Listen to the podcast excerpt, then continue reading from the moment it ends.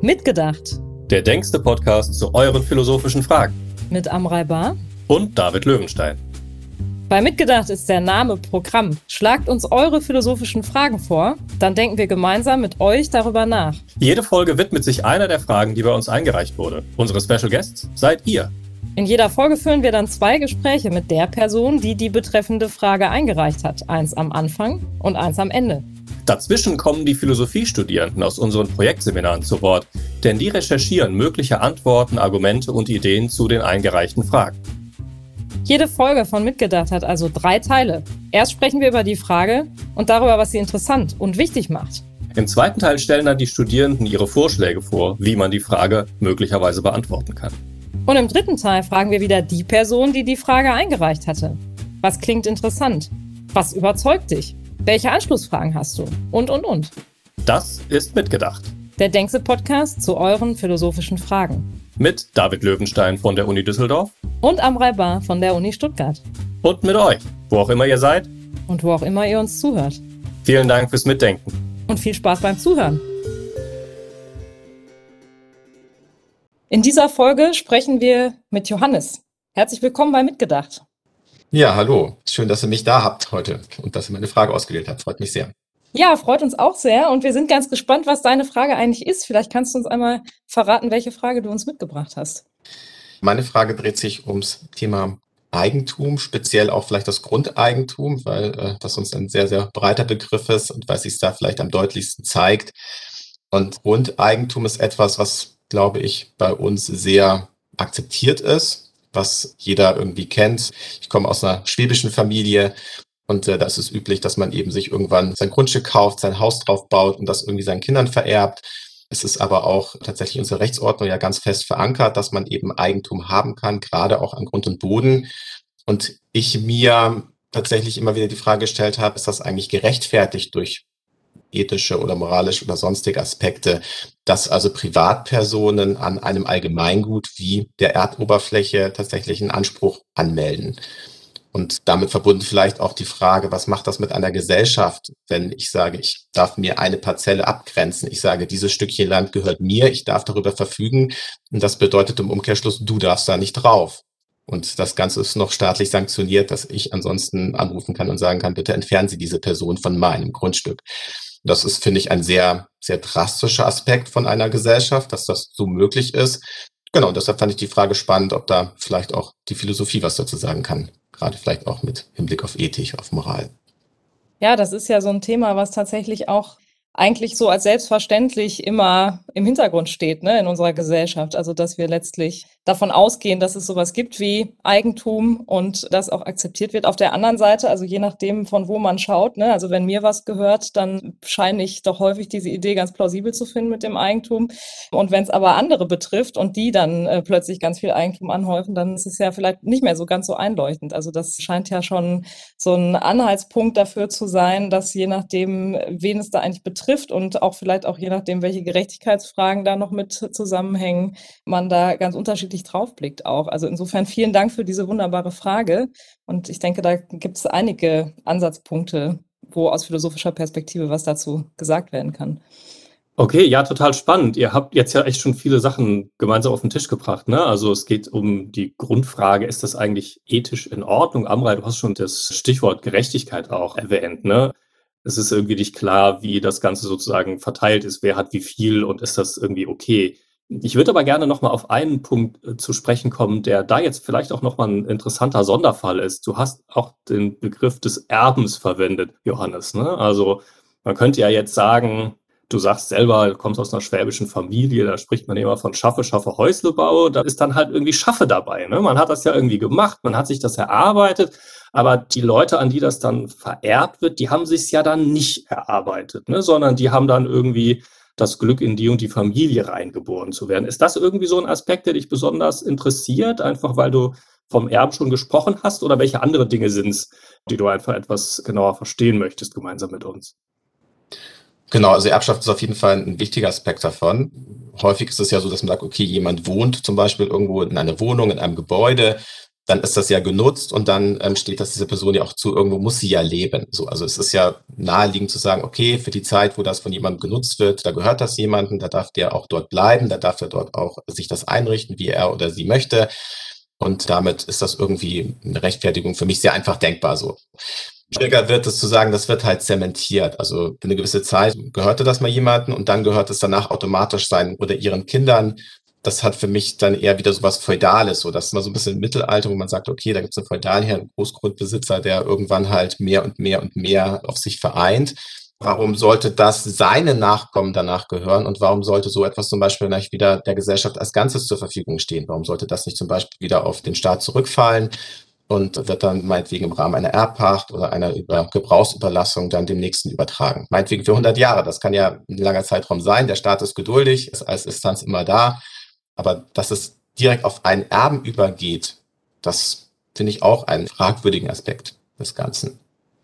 Ja, super. Und das ist ja auch interessant. Ich meine, wenn man so eine Frage hat und reicht die ein, dann hat man ja meistens auch schon Ideen, in welche Richtung Antworten gehen könnten. Ne? Und du hast jetzt ja schon auch angedeutet, quasi, man müsste es vielleicht ein bisschen anders machen, als es gerade ist, damit es wirklich vielleicht moralisch besser oder gerechter wäre.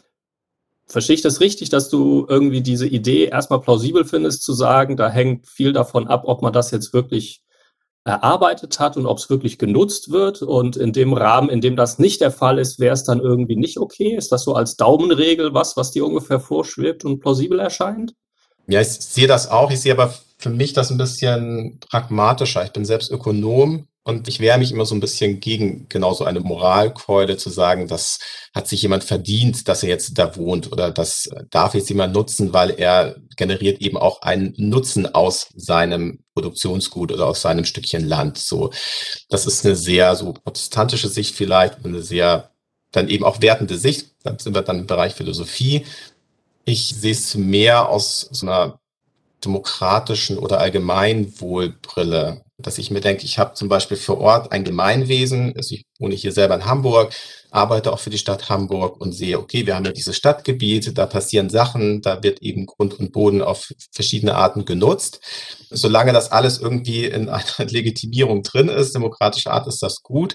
Wenn eben aber Flächen brach liegen oder einem Investor gehörten, der vielleicht gar nicht hier in Hamburg vor Ort ist, der irgendwo im Ausland sitzt und aber Eigentum an Flächen in Hamburg hat und mit denen eben nicht im Sinne eines Gemeinwohls umgeht, dann sehe ich das problematisch. Dann denke ich mir, okay, da ist dieses Eigentum verpflichtet, das ja auch im Grundgesetz festgelegt ist. Das ist dann irgendwo unterbrochen. Da sitzt jemand zu weit weg, der sitzt gar nicht mehr vor Ort, wo eben die Menschen leben, wo eben der Grund und Boden auch verteilt wird und äh, nimmt trotzdem Einfluss auf Entscheidungen, die ihn oder die sie dann tatsächlich eigentlich auch gar nichts angehen. So, das ist so ein bisschen der Aspekt, den ich da drin sehe und den ich kritisch sehe und der auch verstärkt wird dadurch, dass wir in Deutschland ja nicht nur als Privatpersonen Grundeigentum haben dürfen, sondern auch als juristische Person. Das heißt, es können Unternehmen auch Grund und Boden erwerben als juristische Person, nicht als Privateigentümer oder als natürliche Person. Das wäre der richtige Begriff vielleicht.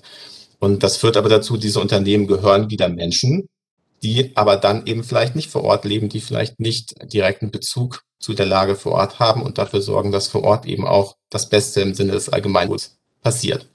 Das ist was, was mir persönlich schon Gedanken macht, was mir Sorgen macht und was ich auch nicht selbstverständlich finde, was nicht in allen Ländern so ist.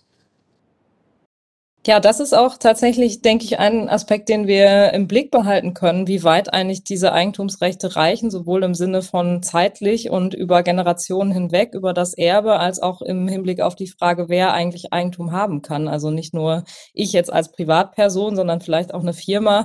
Und ich höre schon so ein bisschen raus an deinen Antworten, dass gerade da, wo das Eigentum eben so ausgeweitet wird, man vielleicht so an Punkte kommt, wo man den Eindruck hat, okay, vielleicht ist das jetzt nicht mehr so plausibel. Selbst wenn man so diesen ersten Gedanken, mit dem wir auch eingeschrieben eingestiegen sind, überzeugend findet, dass es sinnvoll ist, wenn Leute was leisten, dass sie dann auch ein Eigentum erwerben an etwas und dass sie das nutzen können, dann scheint es so an den Stellen, wo das dann ausgeweitet wird, ja so Punkte zu geben, wo man sich vielleicht noch mal fragen kann, ob das eigentlich so selbstverständlich sein sollte, wie es mitunter ist in unserer Gesellschaft oder ob man nicht da noch mal einen Schritt zurücktritt und sich fragt, wie weit sollte das eigentlich reichen? Ja, Vielleicht um das noch abzurunden, also mir geht es nicht darum, so ein blindes, sag ich mal, Eigentumsbashing zu machen. Das finde ich persönlich nicht so spannend und ich sehe als Ökonom eben auch die Vorteile. Also dadurch, dass wir Eigentum eben in private Hände geben und das auch sanktionieren, also zu sagen, okay, ich kann mich auch an den Staat wenden und bitten, eben Leute dann meinem Eigentum zu entfernen oder das entsprechend zu schützen. Das führt ja zum einen dazu, dass wir eben nicht mehr in einer Welt leben, wo es irgendwie das Recht des Stärkeren gibt, wo man sich einfach hinstellt und sagt, das gehört mir jetzt aber, so wie es früher war. Es ist halt eine andere Ordnung des begrenzten Bodens. Das ist per se jetzt nicht schlecht, das ist vielleicht einfach nur anders. Und das führt natürlich schon dazu, dass eben auch investiert wird. Wenn ich sage, das gehört mir, dann ist selbst einem Investor, der irgendwo vielleicht in den USA lebt, BlackRock, der hier, keine Ahnung, einem deutschen DAX-Unternehmen mit involviert ist, selbst so ein Unternehmen hat natürlich trotzdem einen Anreiz, das irgendwie gewinnbringend einzusetzen. Und gewinnbringend heißt in unserer Gesellschaft schon, da passiert etwas damit mit dem Grund und Boden, das in der Regel schon auch das Allgemeinwohl fördert. Vielleicht weil da eben etwas produziert wird oder weil eben neue Wohnungen gebaut werden, attraktiv, schöne Wohnungen gebaut werden nach modernsten Standards. So, das hat schon viele Vorteile. Die Frage ist vielleicht eher, kann man das begrenzen, kann man das vielleicht zeitlich begrenzen im Sinne eines eben Erbbaurechts, das auch ein Investor vielleicht zufriedenstellt, der vielleicht, keine Ahnung, für 100 Jahre seine Wohnungen plant. Oder kann man sagen, okay, das mit dem Vererben, da gucken wir uns nochmal an, vielleicht nochmal eine höhere Erbschaftssteuer, das ist natürlich immer in der Diskussion, aber zu sagen, man nimmt sich als Staat wieder einen Teil davon zurück. Da gibt es ja verschiedene Ideen, die ja auch immer mal wieder auftauchen. Das muss nicht heißen, dass es gar kein Privateigentum geben soll an Grund und Boden. Das ist nur die Frage, inwieweit das ausgestaltet wird und wie viel man auch der Struktur Gelegenheit gibt, sich zu verfestigen oder inwieweit man sagt, okay, mit jeder Generation wird eben auch ein Stück weit neu verteilt. Ja, das ist, denke ich, auch nochmal spannend, sich zu überlegen, was würde passieren, wenn wir das ganze Konzept Eigentum jetzt aufweichen würden. Da hast du jetzt schon auch diesen wichtigen Aspekt mit ins Spiel gebracht, dass es ohne Anreize wahrscheinlich auch schwierig wird. Also in dem Moment, wo ich gar kein Eigentum mehr hätte, dann würden die negativen Effekte möglicherweise auch sogar überwiegen, weil dann halt die Leute gar kein Interesse mehr haben, sich um irgendwas zu kümmern. Also weder um das, was halt sonst ihr Eigentum wäre, noch irgendwie darum, irgendwas hervorzubringen, an dem sie dann Eigentum erwerben. Das wäre ja möglicherweise auch von Nachteil. Aber diese alternativen Modelle, ich denke, die sind dann ganz spannend zu gucken, wo man sich da verorten kann, um eben die Vorteile mitzunehmen, die du jetzt auch angesprochen hast, ohne vielleicht dann gleich so viele negative Aspekte noch mit einzukaufen. Ja, total spannend. Ne? Also nicht nur die Frage, ist Privateigentum okay oder nicht, sondern eigentlich ist ja die Frage dann auch schon so in die Richtung, wie können wir Privateigentum besser managen? Wie können wir die Vorteile behalten und die Nachteile loswerden? Total spannend. Vielen Dank. Ja, sehr gerne. Ich bin gespannt, was ihr dazu noch recherchiert und als Antworten vielleicht noch bringen können. Das sehr sind gespannt. wir auch. Vielen Dank. Bis ja, danke schön. Tschüss. Danke sehr. Tschüss. Hey, ich bin Anna. Und ich bin Bianca. Und wir möchten mit diesem Philosophie-Podcast das Thema Eigentum und die Probleme, die damit einhergehen, näher beleuchten und am Ende noch mögliche alternativen Ansätze aufzeigen. Johannes hatte sich ja vor allem gefragt, inwiefern Eigentum ethisch gerechtfertigt ist und hinterfragt auch, ob es sinnvoll ist, dass einer Person quasi ein Stück unseres Planeten gehört. Eigentum gibt es, seit es uns Menschen gibt. Deswegen finde ich das auch so spannend und sinnvoll, einen genaueren Blick auf diese zeitlose Thematik zu werfen. Ganz aktuell haben wir mit dem Russland-Ukraine-Konflikt auch ein Beispiel, das die Eigentumsthematik aufgreift. Genau, Russland möchte nämlich durch den Krieg territoriales Eigentum von der Ukraine erzielen. Das passt hervorragend zu unserem Thema. Ländergrenzen stellen nämlich übertragenermaßen eine gewisse Markierung von Eigentum dar. Kollektiven Eigentum, um genau zu sein. Und damit kommen wir eigentlich auch schon zu unserem zentralen Thema. Wie wird denn Eigentum philosophisch gerechtfertigt? Eine der bekanntesten Eigentumstheorien entwickelte John Locke.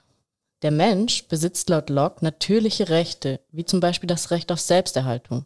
Durch dieses Recht besitzt jedermann vorab das Eigentum an sich selbst. Doch was passiert genau, wenn wir andere Dinge als unser Eigentum bezeichnen?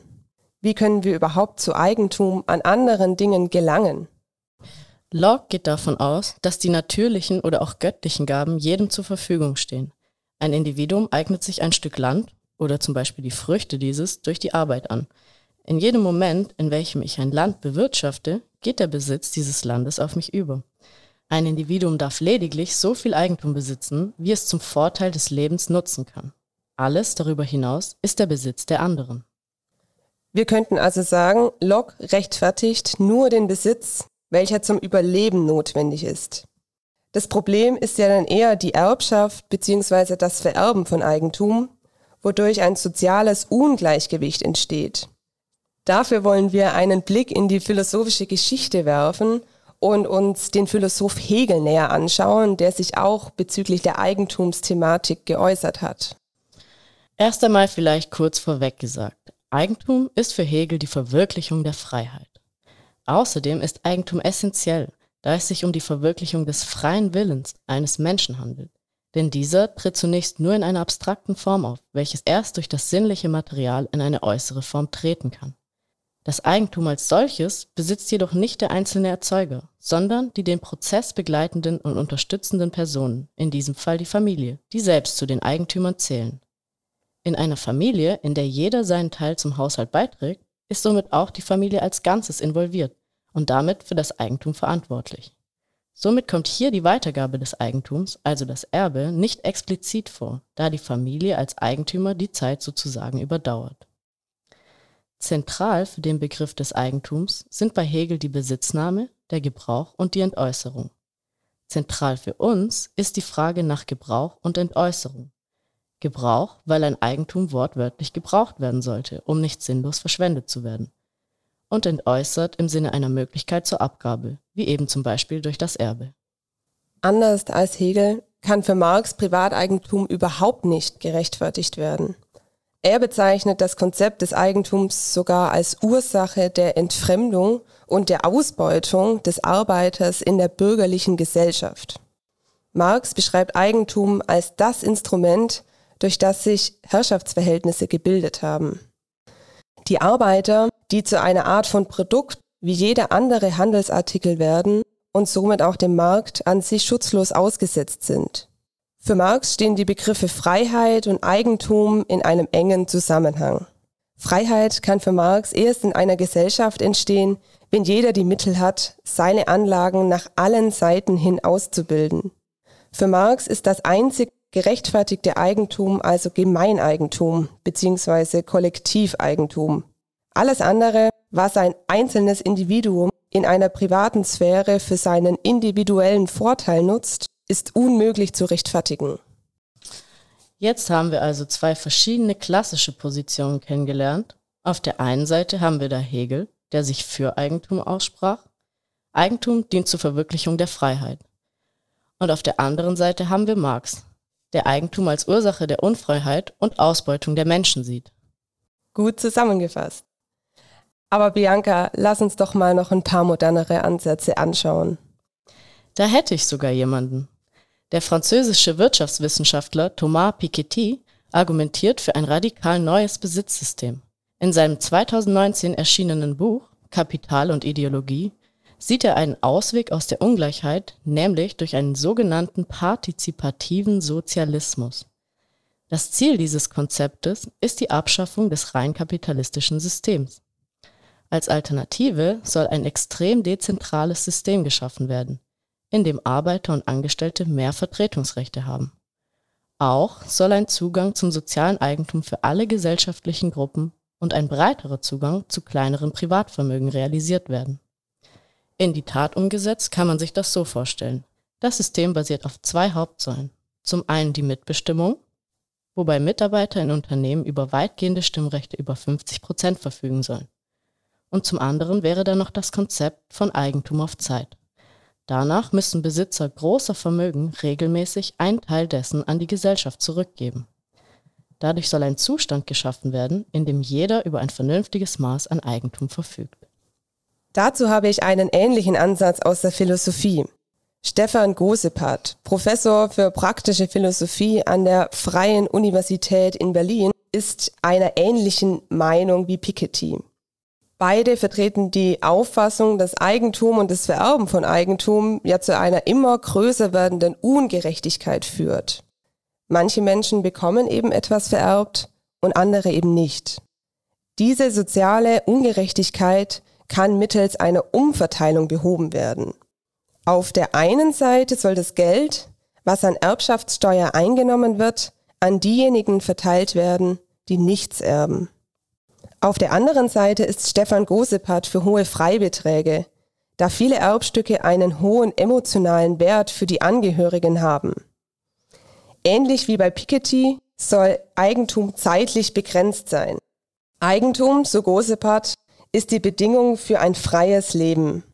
Dann ist aber auch klar, dass ich nach meinem Tod keine materiellen Güter mehr benötige, um meine persönliche Freiheit zu verwirklichen.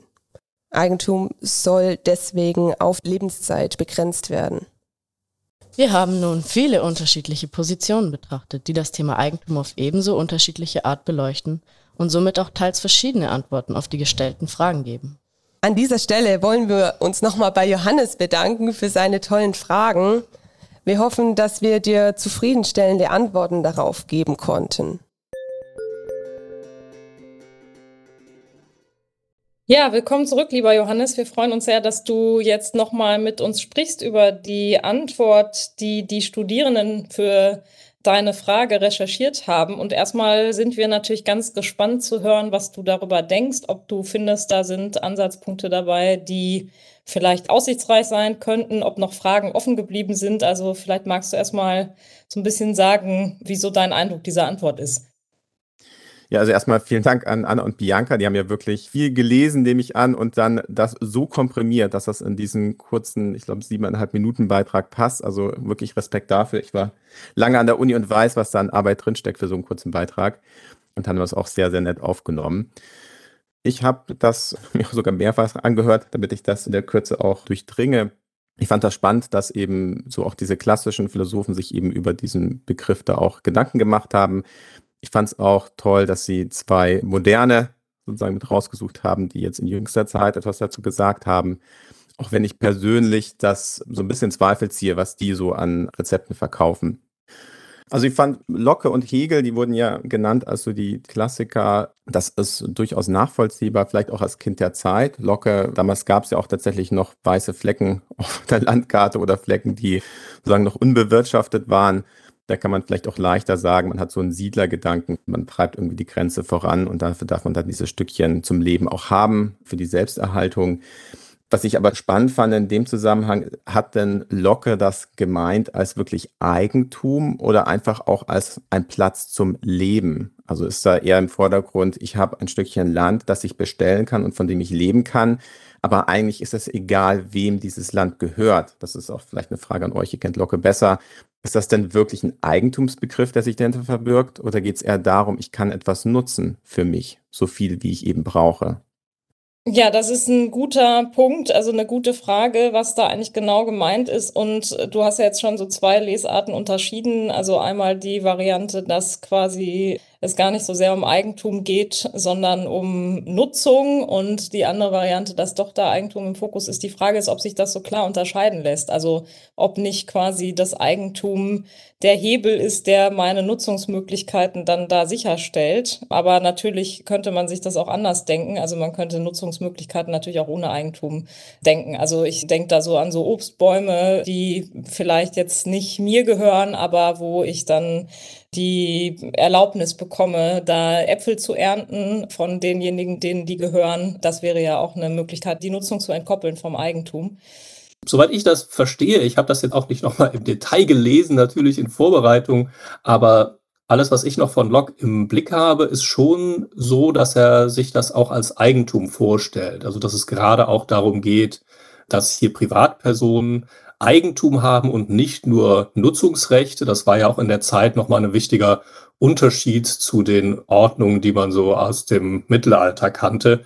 Und für Locke ist es in der Tat so, dass dann durch die Nutzung, durch das Bewirtschaften des Landes eben Eigentumsrechte an dem Land entstehen, die dann auch der Staat zu schützen hat. Das ist dann eine der zentralen Funktionen, die der Staat für Locke ausführt. Genau, und du hast ja noch ganz viele andere Dinge angesprochen, die ich spannend fand. Zum Beispiel hast du von den weißen Flecken auf der Landkarte gesprochen. Das ist auch tatsächlich nochmal ein wichtiger Unterschied vielleicht zu heute, aber auch gar kein so großer Unterschied zu damals. Ich meine, es ist nicht so lange nachdem Locke geschrieben hat, dass die Menschen aus Europa nach Nordamerika gesiedelt sind und das Land dort eben tatsächlich für weiße Flecken auf der Landkarte gehalten haben oder es als solche ausgegeben haben. Ne? Das Denken von Locke war für die sogenannten Founding Fathers irgendwie ziemlich wichtig. Ne? Die haben damit auch ein Stück weit gerechtfertigt, dass man sich hier dieses Land nehmen darf.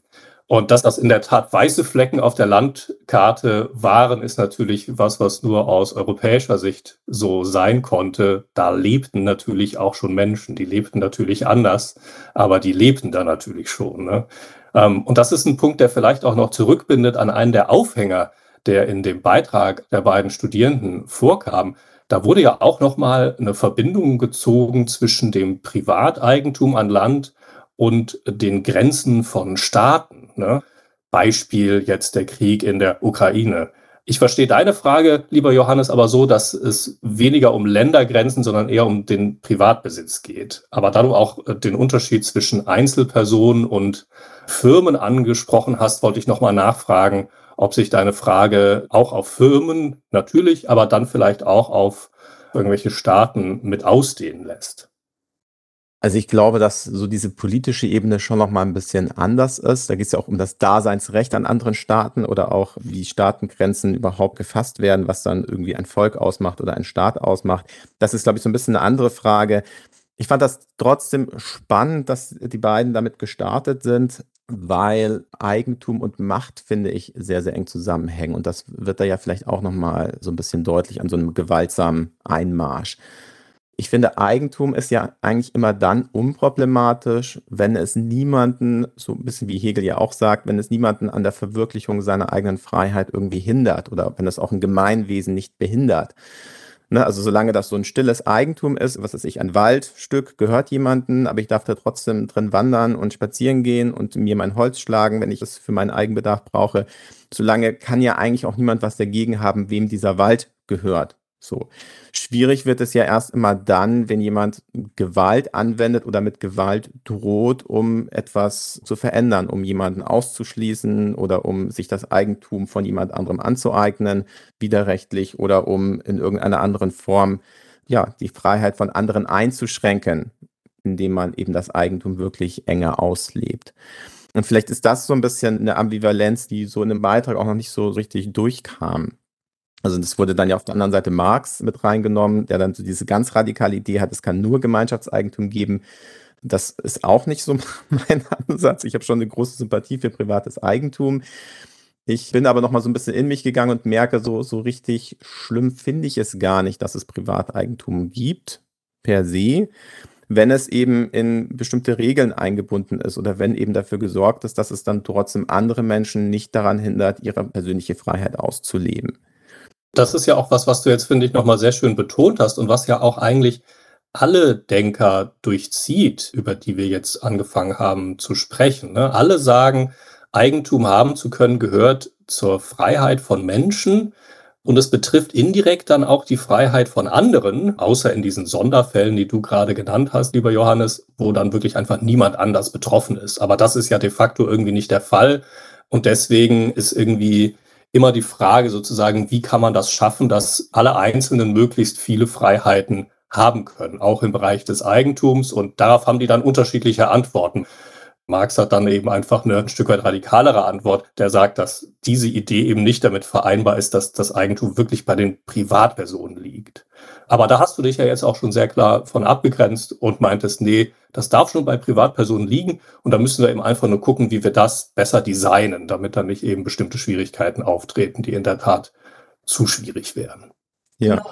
Eine Frage, die ich mir jetzt gestellt habe, mir leuchtet das alles ein, Johannes, was du ausgeführt hast dass wenn jetzt quasi ein Dritter gewaltsam versucht, sich über mein Eigentum irgendwie, was weiß ich, Nutzungsmöglichkeiten zu verschaffen oder sowas oder halt sich was anzueignen, was mir gehört, da ist ja dann quasi schon eingekauft, dass es sowas wie Eigentum gibt und dass das legitim ist. Und das ist, glaube ich, auch, also wir hatten ja im Eingangsgespräch schon drüber gesprochen, aus der Sicht der Eigentümerin eine total plausible Haltung, erstmal zu sagen, naja, genau vor sowas soll mich das ja schützen, diese Institution des Eigentums.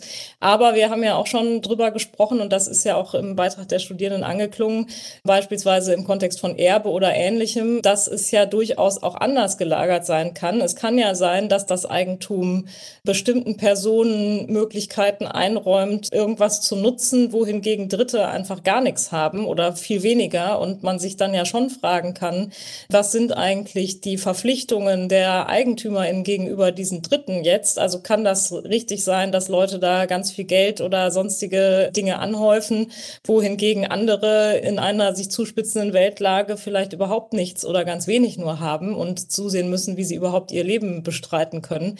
Also ich glaube, das ist ja die Intuition, die sozusagen dieser Überlegung entgegensteht, die du jetzt ausgeführt hast. Da ist einfach ein Recht mit verbunden, dass ich andere Leute ausschließen kann, dass die irgendwie auf meine Sachen zugreifen oder so. Das ist ja für sich genommen plausibel, aber der Grund, warum man daran Zweifel hegen kann, ist ja, dass eben das Eigentum jetzt nicht natürlicherweise so begrenzt ist oder dass die Verteilung nicht sichergestellt ist, so dass alle Leute gleichermaßen ein gutes Leben haben können. Und ich denke, das ist ja auch das, was dann in Anbindung an Marx man sich fragen muss. Ne? Ist das eigentlich legitim, das so zu machen? Genau, das war meine Ausgangsfrage zu sagen, gibt es so ein ethisches Recht, irgendwie überhaupt Eigentum für sich zu beanspruchen? Und da finde ich Locke tatsächlich sympathisch, trotz der Vorrede eben auch mit Kolonialisierung dass man sagt, okay, es soll schon irgendwie so einen Anspruch geben, ich darf schon ein Fleckchen Erde für mich beanspruchen, das bestellen oder dort wohnen, weil irgendwo muss ich ja bleiben. Also ich finde, es ist nicht per se verkehrt zu sagen, okay, ich habe ein Fleckchen, das erstmal mir gehört. Vielleicht kann man aber so ein bisschen nochmal auch das Grundgesetz angucken. Das finde ich da gar nicht schlecht, oder weniger Grundgesetz, sondern in dem Fall ist es das bürgerliche Gesetzbuch, zu sagen, es gibt sowas wie Eigentum und Besitz. Also ich brauche nicht unbedingt das Eigentum an etwas, um es in Besitz zu nehmen. Ich kann auf einem Stück Land wohnen, ich kann in einer Wohnung wohnen, ohne dass mir diese gehört. Dadurch habe ich halt den Besitz an dieser Wohnung für die Zeit, die ich da drin wohne, für die Nutzung und dann ziehe ich wieder aus. Das muss jetzt aber auch nicht das Eigentum per se in Frage stellen, aber es ist völlig richtig, was du sagst. Man kann schon die Frage stellen, muss das dann aber überhaupt jemandem gehören oder kann das dann nicht tatsächlich Gemeinschaftseigentum sein? Ja, ich glaube, da kann, man auch keine abschließende Antwort für treffen. Da habe ich sogar Sympathie für Marx, der sagt, ja, aber warum dann überhaupt jemand Privaten geben? Also ich stimme dir dazu, ich sehe aber schon mehr so die Frage der Nutzung spannender als die Frage, wem es denn tatsächlich eigentlich letztendlich gehört. Weil ich glaube, wenn man die Nutzung gewährleistet von Eigentum, und da gibt es ja eine ganze Menge von Regeln, gerade auch in Deutschland, dann spricht eigentlich auch nichts dagegen, dass es Eigentum gibt. Also so aus einer pragmatischen Sicht. Man kann sich lange darauf aufhängen, ob jemand Eigentum haben sollte aus ethischer Sicht. Aber man kann auch fragen, okay, das Eigentum ist irgendwie verteilt. Wie stellen wir denn sicher, dass es trotzdem für eine Gesellschaft oder für die persönliche Freiheit möglichst gewinnbringend genutzt werden kann? Gewinnbringend im Sinne von auch sozialem Nutzen. Ja, super. Das ist in der Tat eine ganz, ganz große und wichtige Frage. Du hast jetzt auch nochmal erwähnt, ne, worauf es hauptsächlich ankommt, sind eigentlich Besitzrechte und Nutzungsrechte und beim Eigentum kann man da noch mal so ein bisschen überlegen, muss das in Privathand sein, kann das auch in irgendeiner Form von kollektiver Hand sein. Eine Frage, bei der die Unterscheidung dann vielleicht doch wieder spannender wird, sind auch Fragen, die ja auch angesprochen wurden, zum Beispiel das Erben. Ja, also wer ist es, der dann entscheidet, was mit dem Gut, also mit dem Land oder dem Haus zum Beispiel, passiert, wenn eine Person es eben nicht mehr in Anspruch nehmen und nutzen kann, zum Beispiel, weil die Person verstorben ist. Wenn wir dann jetzt einen Unterschied haben in dem Eigentum, dann ist das ja spannend. Ne? Also wenn ich vorher der Eigentümer war und ich versterbe, dann gibt es die Frage der Erbschaft. Wenn Eigentümer allerdings zum Beispiel der Staat war, dann ist es ja am Staat, darüber zu entscheiden, wie das Gut weiter genutzt wird. Deswegen würde ich gerne noch mal den Punkt des Erbens als Beispiel dafür jetzt ansprechen, weil sich das ja jetzt einfach sehr, sehr schön ergibt aus der Unterscheidung zwischen Eigentums- und Besitzrechten. Wie würdest du den Punkt sehen jetzt auch nach den Dingen, die in dem Beitrag vorgeschlagen wurden? Also ich greife vielleicht das auf, was so der Herr Gosepart, der Professor von der FU Berlin, ja geschrieben oder gesagt hat. Der hatte ja sehr stark auf diese Umverteilung über eine Erbschaftssteuer gesprochen, mit dann hohen Freibeträgen für so einen emotionalen Wert. Ich finde das per se als Idee nicht schlecht. Ich stelle es mir einfach schwierig vor, diese Erbengeschichten wirklich in der Praxis befriedigend zu regeln. Wenn man so jetzt an den Klassiker denkt, Oma hat irgendwie ein Haus und da ist die erste Frage, ja, da ist zwar eine emotionale Bindung dran, aber will wirklich eines der Kinder drin wohnen? Ich habe zu meiner Erfahrung gemacht, dass das gar nicht mal unbedingt immer so ist, dass da tatsächlich noch jemand dieses Eigentum wirklich nutzen möchte. Die sind dann irgendwo in die Stadt gezogen und sind da gar nicht mehr. Das ist mehr noch so ein Ferienhaus oder so. Und das ist aber so der einfachste Fall. Ne? Man hat irgendwie so eine Immobilie und da haben wir schon die Generationen drin genutzt und ich möchte da weiter drin wohnen. Und dann kann man irgendwie sagen, okay, das möchte man jemandem ermöglichen.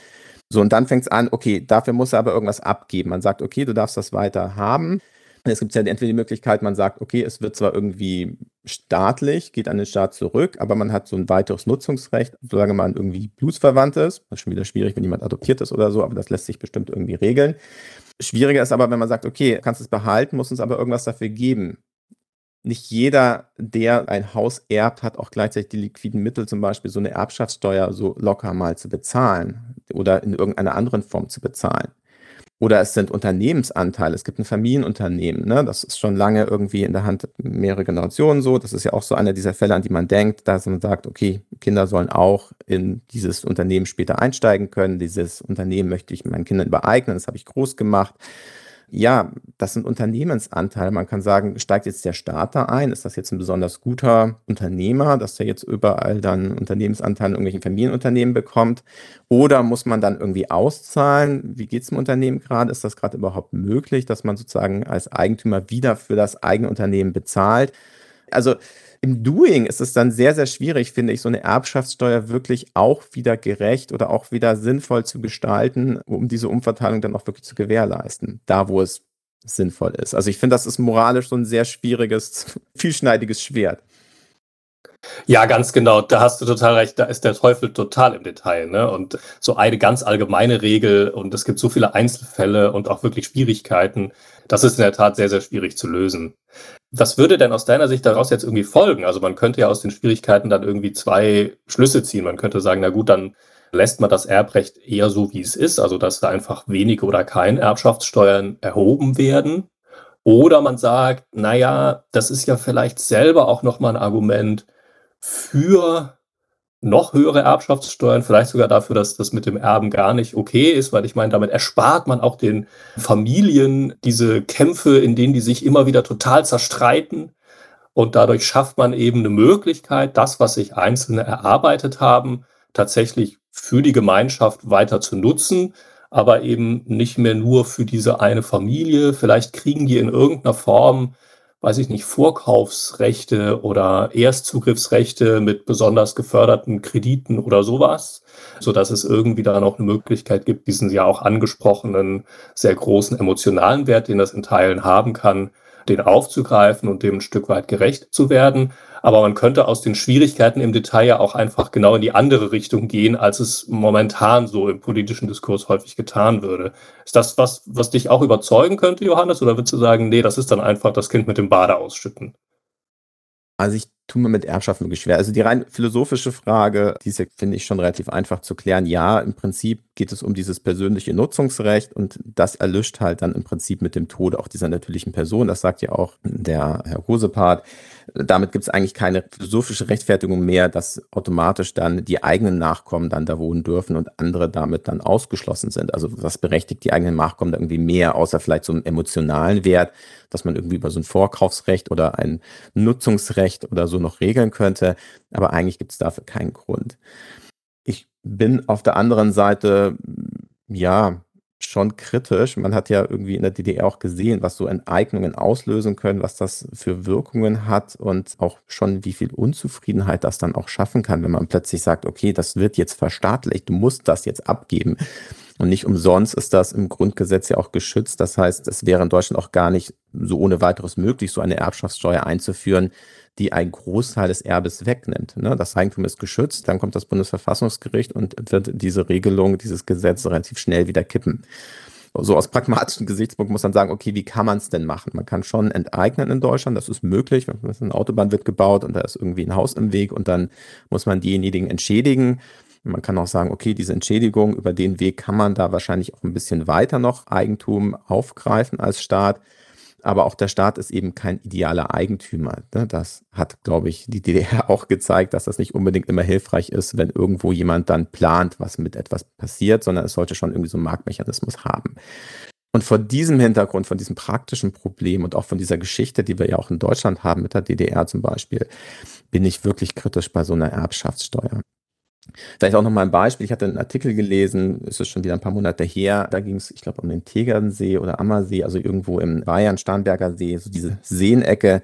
Wunderschöne Orte sind sehr begehrt dort inzwischen. Ne, früher war das nicht so, da war das irgendwie Hinterland und da haben halt irgendwie die Einheimischen drin gebadet und die Könige haben ihre Schlösser gebaut. Aber irgendwann ist das eben gekippt und jetzt ist das so ein bisschen so, die Reichen und teilweise Superreichen haben dort jetzt eben auch so ihre Villen und genießen da dieses bayerische Landambiente. Und das führt dazu, dass eben die Bodenpreise sehr stark gestiegen sind. Und da ist es heute schon so, dass Einheimische tatsächlich Schwierigkeiten haben, im Falle einer Erbschaft diese Erbschaftssteuer zu zahlen, weil sich das schon am sozusagen Verkehrswert des Grundstücks richtet und weil die eben so astronomisch gestiegen sind, dass es sich eigentlich nur noch die Reichen, die sozusagen zugezogen sind, dort leisten können, weil die sich eben dort einkaufen möchten. Dadurch werden die Alteingesessenen jetzt tatsächlich mehr und mehr verdrängt, weil die selbst wenn sie wollen, diesen Betrag gar nicht aufbringen können an liquiden Mitteln. Das ist so, als ob man anderswo ein Haus neu kauft, nur damit man dort sozusagen in seinem zugegebenen millionenschweren Grundstück bleiben darf. Und dann denke ich mir, ja, da ist es ein lustiges Dilemma drin. Wir haben vorhin gesagt, es geht eigentlich um persönliche Freiheit, um die Möglichkeit, eben ein Eigentum auch zu nutzen. Und hier wird in die persönliche Freiheit tatsächlich eingegriffen im Sinne auch einer Macht. Jemand, der mehr Geld hat, hat mehr Macht. Der kann mir mein Eigentum eben auch ganz regulär wegnehmen. So, weil er eben mehr Eigentum hat als ich im Sinne von Geldwert. So, also kommt ein Millionär oder ein Scheich aus Dubai so und nimmt mir jetzt sozusagen mein Haus am Tegernsee weg, weil ich die Erbschaftssteuer nicht bezahlen kann und der halt irgendwie mir 10 Millionen für mein Haus bietet, darum muss ich das dann am Ende abgeben. Ich bin dann nach 10 Millionen reicher, also meine Trauer hält sich auch in Grenzen für diese Person, so ist das jetzt nicht. Trotzdem, also da merkt man, dass, finde ich, dieser Begriff von Eigentum sehr stark eigentlich an dieser Macht hängt. Also wer mehr Eigentum hat, hat mehr Macht und kann andere dann eben verdrängen oder kann andere dann in ihrer Freiheit einschränken.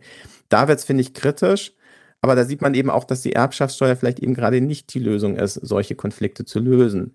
Sondern da geht es eher darum, kann ich das irgendwie anders normativ lösen? Kann ich vielleicht Regelungen treffen, dass man sagt, okay, jemand, der dort schon wohnt, wird von der Erbschaftssteuer befreit oder jemand, der keine Ahnung, der dort einfach länger im Jahr vor Ort dass sich nur das Ferienhaus nutzt, der wird eben bevorzugt oder Ferienhausnutzung, Drittwohnsitz oder was wird eingeschränkt und dadurch kann man auch so ein bisschen verhindern, dass jemand da einfach nur so in den Ferien da ist. Also da spielen andere normative Gedanken dann vielleicht mit rein, aber nicht unbedingt die Erbschaftssteuer.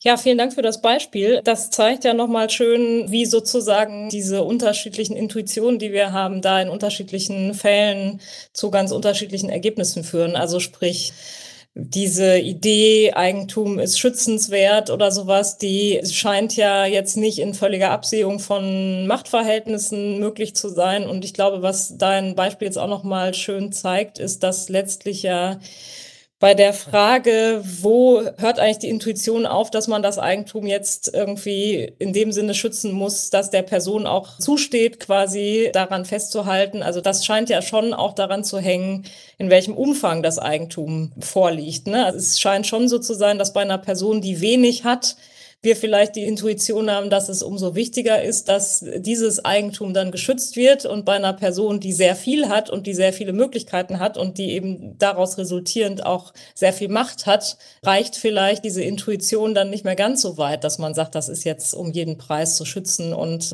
auch dann, wenn quasi andere, die eben nicht so viel haben, dadurch dann Nachteile erleiden müssen. Also das spricht aus meiner Sicht nochmal dafür, eben tatsächlich auch darüber nachzudenken, in welchem welchem Umfang wir das eigentlich legitim finden, solches Eigentum irgendwie zu akquirieren und dann eben auch zu erlauben, dass Leute das entsprechend dann auch einsetzen, vielleicht eben auch zum Nachteil von anderen.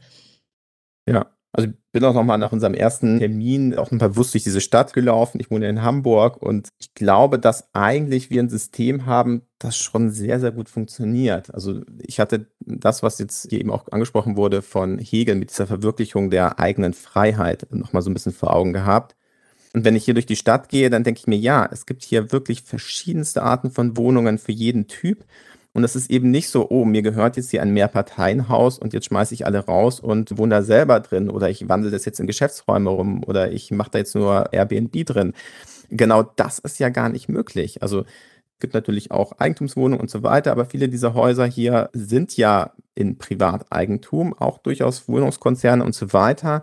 Und trotzdem werden dort attraktive Wohnungen angeboten für eben einen Marktpreis, für eine marktgängige Miete, was ja schon beinhaltet, dass da auch wieder Angebot und Nachfrage ist. Man kann sich überlegen, wie wichtig ist es mir, dass ich jetzt im wunderschönen Amsbüttel, das ist ein sehr schöner, sehr nachgefragter Stadtteil, zentral wohne oder wie wichtig ist es mir eben nicht, den Hauptteil meines Gehalts für die Miete auszugeben, sondern ich sage, nee, ich gehe lieber in ein Familienhaus irgendwie vor der Stadt oder vielleicht auch nur eine kleine Wohnung etwas weiter außerhalb oder vielleicht in eine der gut angebundenen Nachbarstädte, pendel dann.